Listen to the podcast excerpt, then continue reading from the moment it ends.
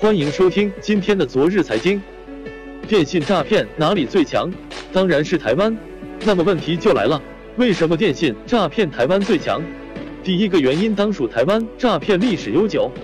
从一九九零年开始，电信诈骗就在台湾出现，有假退税、假中奖、假绑架、假警察、假银行专员等等一系列剧本演进。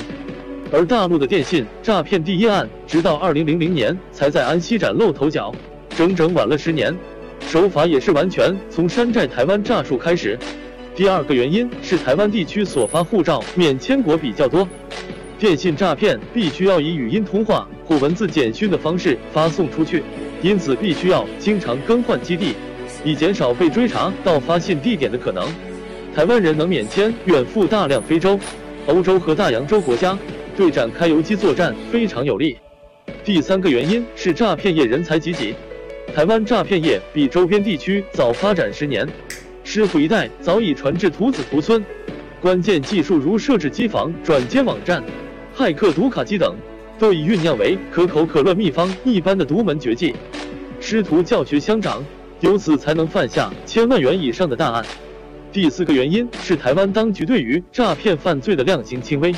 按照台湾地区法律规定，诈骗罪量刑为最高五年的有期徒刑或新台币五十万以下的处罚，而大陆则按照数额，处以三年以上十年以下有期徒刑，最高将面临无期徒刑。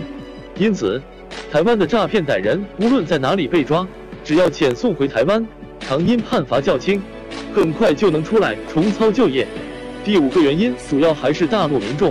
银行业者对电信诈骗的防范意识不够强，台湾诈骗集团的目标跨越学生、退休老人、下岗职工等数个社会阶层，他们往往是这个社会的最弱势群体，自我保护意识不强，因此成为最容易下手的对象。